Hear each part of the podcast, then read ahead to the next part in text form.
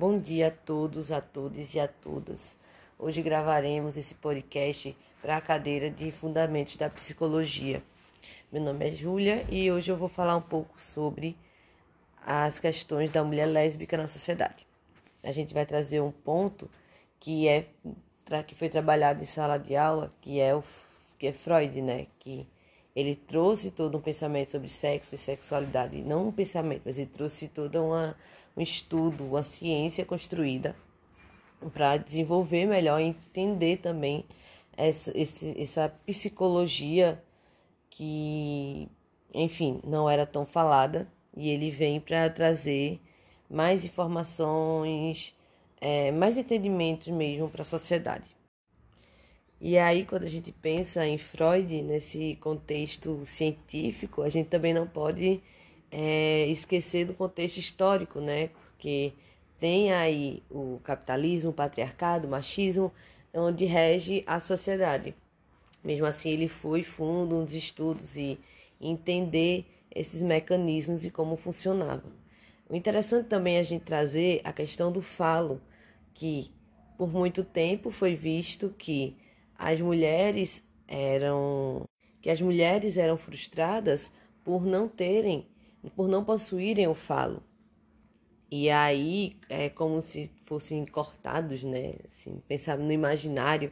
Então tem toda essa, essa discussão em relação a isso. E trazendo assim um pouco para a sociedade atual, eu percebo muito isso acontecendo e essa mesma centro que continua sendo o falo, né? Porque quando a gente pensa nas mulheres lésbicas, por exemplo, ou as mulheres lésbicas, é, ou elas são lésbicas por não por quererem ter um pênis, ou elas são lésbicas porque nunca tiveram uma relação é, boa com um homem que possui o pênis, né? Então acaba centrando uma relação é, afetiva na questão do homoafetivo, também trazendo para esse lado do órgão sexual. Mas aí, né, atualmente a gente já tem várias discussões, a sociedade atualizou e a gente vê que não é só questão de, né, da questão sexual, da questão do órgão sexual, mas sim toda uma homofetividade que gere, que gera entre as mulheres. E aí a gente vê ainda um pouco isso como uma forma de desrespeito, né? Porque é uma forma também de invisibilizar as mulheres e mulheres lésbicas, porque são pautas que não são faladas, não são debatidas.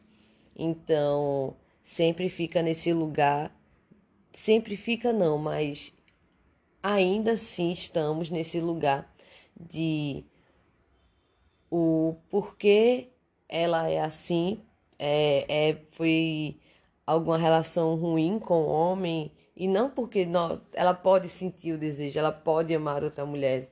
Isso as pessoas ainda invisibilizam, né? É, e aí Judith Butler ela traz também essa questão de que nestes, nesse caso a mulher é duas vezes invisibilizada, né? A mulher porque na sociedade é vista como inferior e ainda tem a questão da comunidade homossexual que a gente vai ter a problemática de aglutinar vários tipos de corpos, tipos de pessoas, tipos de mentes, tipos, enfim, né, de sexualidades é, em uma palavra só. Só que quando se fala em homossexual, muitas vezes se associa ao homem gay. Então, é, invisibiliza a, a mulher bissexual, o homem bissexual, a mulher lésbica, a mulher transexual, o homem transexual. E isso é uma pauta muito importante que a comunidade leva e debate também. Então, a gente também tem que ver formas de, quando se pensa em uma sala de aula, como essa sala de aula vai ser é, democrática de fato, porque o tempo vai passando e os tipos de necessidades que a sala de aula vai tendo são maiores. A gente não pode mais só pensar numa sala de aula que seja um lugar de livre expressão. Tem que ser um livre de expressão, tem que ser democrático, tem que ser decolonial. Então, eu acredito que todos esses debates, essas discussões que a gente agrega, é para futuramente, ou desde já, começarmos a pensar e fazer uma sala de aula agradável, uma sala de aula de fato é, que as pessoas estejam confortáveis de estar ali, né?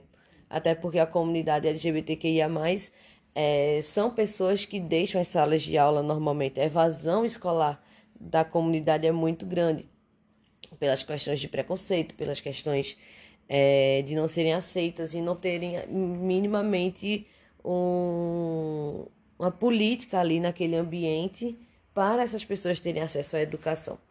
Falei um pouco aqui sobre essas questões que eu acho pertinentes e importantes serem faladas nos dias atuais, um tema que eu tenho muito, muita vontade de me aprofundar mais, inclusive.